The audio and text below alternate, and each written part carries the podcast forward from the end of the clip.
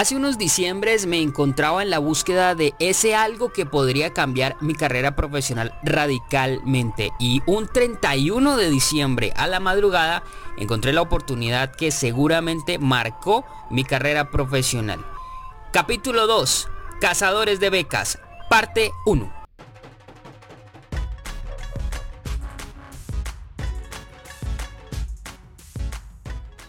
Este capítulo de Betcast eh, se llama Cazadores de Becas. El capítulo en sí quiere hablar un poco de las personas que han buscado una beca o que tienen visualizadas diferentes becas que en su vida quisieran participar de alguna u otra manera.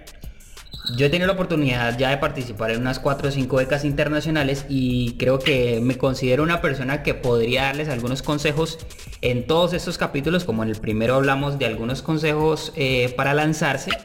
Eh, en diferentes modalidades y en diferentes momentos. Pero en este capítulo me acompaña una amiga ya de hace unos cuantos años. La conocí por allá en Medellín hace creo que 4 o 5 años. Ella se llama Karen de la Hoz es directora de comunicaciones de la Fundación Gabo y además de eso ha sido becaria internacional. Karen, bienvenida a Becast. Hola, Juan, muchas gracias por invitarme y también muchas gracias por haber sido partícipe y haberme hecho llegar a una de las convocatorias en las que participé y que felizmente gané.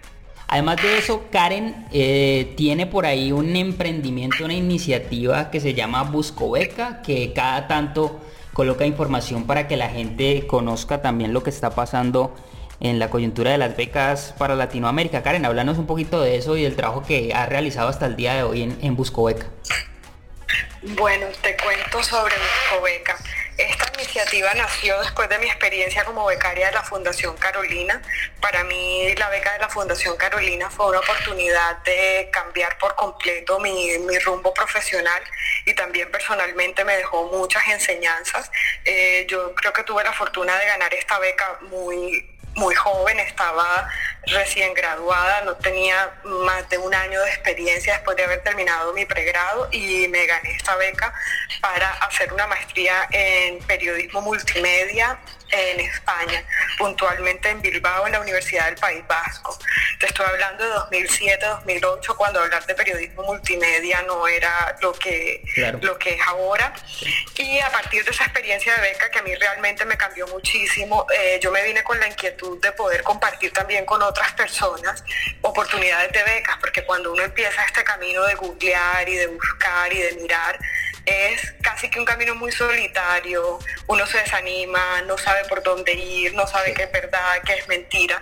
Entonces, a partir de la, de la experiencia que yo tuve como becaria de la Fundación Carolina, que además fue mi primera vez postulando a, a una beca, mm, decidí, eh, yo creo que yo lo defino como mi manera de retribuir todas las cosas buenas que Dios y la vida me dieron mm. con esa oportunidad y ayudar a, a otras personas que están en el mismo camino a encontrar encontrar muy rápido eh, oportunidades, opciones. Es un espacio que ha tenido temporadas, a veces lo actualizo más, a veces lo actualizo menos, dependiendo del ritmo de trabajo del día a día, pero es un proyecto al que le tengo mucho cariño.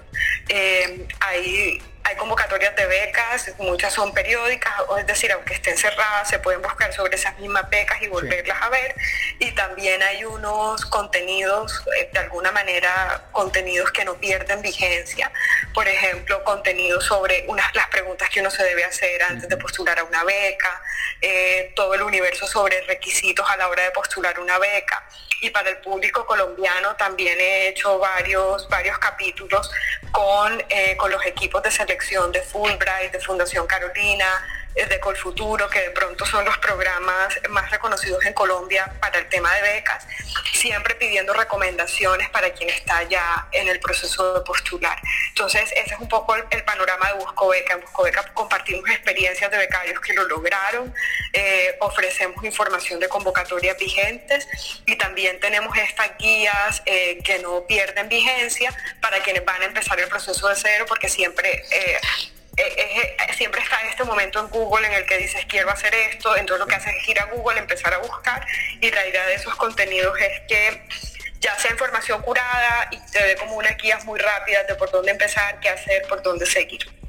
Algo, algo que yo siento, Karen, que le pasa a las personas que logran una beca en algún momento de su vida es que van a la primera y tienen muchas ganas de ir pensando en la segunda y, en, creo que en el 90% de los casos o más se enganchan y consiguen becas varias, o sea, no solamente se quedan en una, porque conozco varias experiencias de mucha gente, no solamente en Latinoamérica, sino en Europa y en Estados Unidos, que, que después de una han conseguido muchísimas. De hecho, en Colombia el tema de las becas no sé si culturalmente hablando o no es tan desarrollado como, no sé, como en Europa, que yo personalmente conocí gente que llevaba la séptima beca cuando yo iba en la primera, una cosa así. Eh, ¿Cómo fue el, trigger? ¿Qué, te mandó a vos a buscar la beca? ¿Cómo hiciste? ¿Cómo fue ese primer paso? ¿No te dio mucho miedo? ¿O no te dijeron, no, eso te van a embaucar por allá? Mi primera experiencia, que fue la beca de la Fundación Carolina, fue un proceso bien bien particular. Yo entré, busqué, me acuerdo que en ese momento llené la convocatoria en un café internet, como en varias, como en varias idas al café internet, la terminé de llenar, lo maté y, salió. Eh, no, para mí en esa primera experiencia no fue algo que busqué activamente. Yo había oído hablar de becas, había ido un par de charlas en la universidad, pero en ese momento no estaba como enfocada de voy a buscar, eh, tiene esto que pasar ya yo estaba de alguna manera empezando, mm, estaba en mi primer año todavía como profesional, sabía que quería hacer un posgrado, sabía que quería entrar a la línea de periodismo porque mi pregrado era en relaciones internacionales y yo estaba ejerciendo en el mundo del periodismo y quería poder quería poder estudiar algo relacionado con periodismo, pero fue, creo que fue una especie de suerte, eh, mensaje divino, un poco de todo.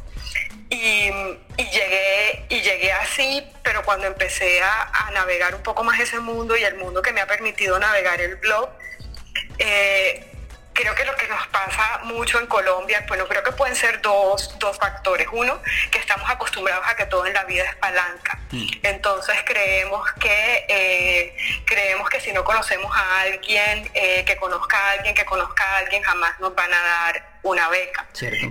y también si nos dicen que no, ahí nos quedamos y no lo volvemos a intentar. Eh, yo recuerdo mucho en, esa, para, en esa oportunidad me tocó ir a Bogotá que me hicieran la entrevista y yo recuerdo que la, la, otra, la persona que pasó antes de mí era una persona que también era de Barranquilla, que también estaba optando un programa de periodismo y que además conocía a toda la gente de la oficina eh, de, la Fundación Carolina y llegó con dulces para ellos. Y yo dije, yo me senté ahí a hacer esa entrevista y yo dije, yo no tengo ni la más mínima posibilidad de pasar. Son tres para Latinoamérica en el programa en el que yo estaba, ella estaba en otro programa. No van a escoger a dos personas de Barranquilla para dos becas de periodismo en el mismo año y claramente ella conoce a todo el mundo y se lo van a dar a ella. Y, y nada, pues fue una sorpresa muy grande mucho tiempo después cuando la encontré en algún en alguna actividad común de la Fundación Carolina, la beca nos las habían dado a las dos, yo no conocía a nadie, en ese momento tampoco tenía tan claro que eh, que, para, que para muchos de los programas que entregan becas es muy importante que uno quiera volver al país y retribuir todo lo que aprende en la beca. Para mí eso era muy natural porque era lo que yo quería hacer, yo quería ir, a estudiar, formarme, ver otras cosas y volver. Y eso fue muy genuino eh, en el momento en que yo llené la convocatoria porque era lo que, porque era lo que quería hacer realmente pero cuando ya, mucho tiempo después, cuando ya tú empiezas a entender todo este sistema de becas, te das cuenta que, eh, que, muchas veces hay gente que quiere la beca porque se quiere ir a quedar afuera y cuando expresa eso literalmente sobre un formulario de beca jamás va a pasar, porque los programas buscan que te puedas formar, que puedas aprender, que puedas traer experiencias de otros lados, pero que puedas contribuir al desarrollo de tu región y de tu país. Entonces, en mi caso era muy natural porque era lo que yo quería hacer, además tampoco no había hecho, no, era mi primera postulación, no había hecho más que eso, no, como que no... Eh, no estabas contaminada todavía. de eso. No, y de una u otra forma uno va viendo como las experiencias de los demás y va conociendo lo que vos decís, que mucha gente realmente quiere utilizar las becas para quedarse en otro lugar y no retribuirle de alguna manera al país. Vos mencionaste, Karen, algo ahí que yo creo que sería chévere que contáramos y es como el manejo a la frustración del no. Y, es un tema que al que pues está pidiendo una beca o una ayuda nacional o internacional, eh, yo creo que lo tiene que aprender a manejar para poder conseguir algo. ¿Vos cómo manejas o cómo has manejado ese tema? Pues acostumbrarse al no y el no siempre es una oportunidad de, eh, el, no nunca es un no sirves, es un no tienes todos los requisitos que ellos necesitan, entonces vamos a ver cuáles son los requisitos que no tienes. Y, plantearte muchas cosas alrededor del no. Eh, la beca, la última beca en la que estuve, eh, que fue una beca de ICFJ, yo postulé cuatro veces para ese programa de becas. Cuatro y la mayoría de mis compañeros que estuvieron ahí solo postularon una vez para el programa y lo tuvieron. Eh, cuando yo vi el programa, es un programa de cinco semanas, era ideal para tomarme un tiempo, era suficientemente corto y suficientemente largo para que yo pudiera pedir unos días, un tiempo en mi trabajo, ir, volver, sin que representara que tenía que, cambiar o que adaptar muchas cosas eh, en mi vida y era una beca para aprender sobre innovación, sobre periodismo, temas que me gustan, eh, sobre los que estoy vinculada todo el tiempo.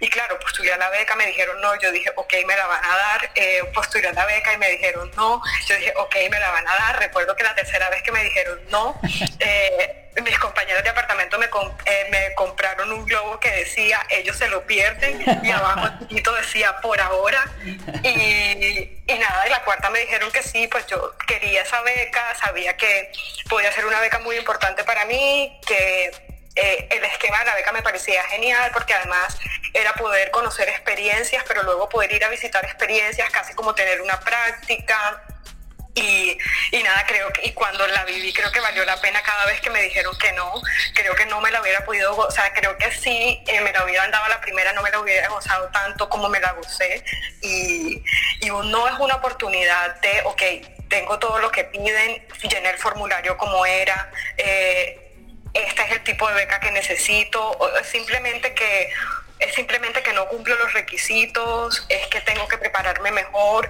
es que no es el tipo de beca que debería postular porque definitivamente no me van a escoger porque mi perfil no es, entonces debería mirar otra opción, pero uno es una oportunidad, eh, uno es una oportunidad de, eh, de, de, revisar lo que falta y de volver a intentarlo. Y creo que si uno no se sobrepone de ese no, se puede perder oportunidades muy valiosas. Esta fue la primera parte de Cazadores de Becas. La próxima semana tenemos la segunda parte con Karen de Laos y mucha más información para todos los becarios que nos escuchan en nuestro podcast. Nos escuchamos la otra semana.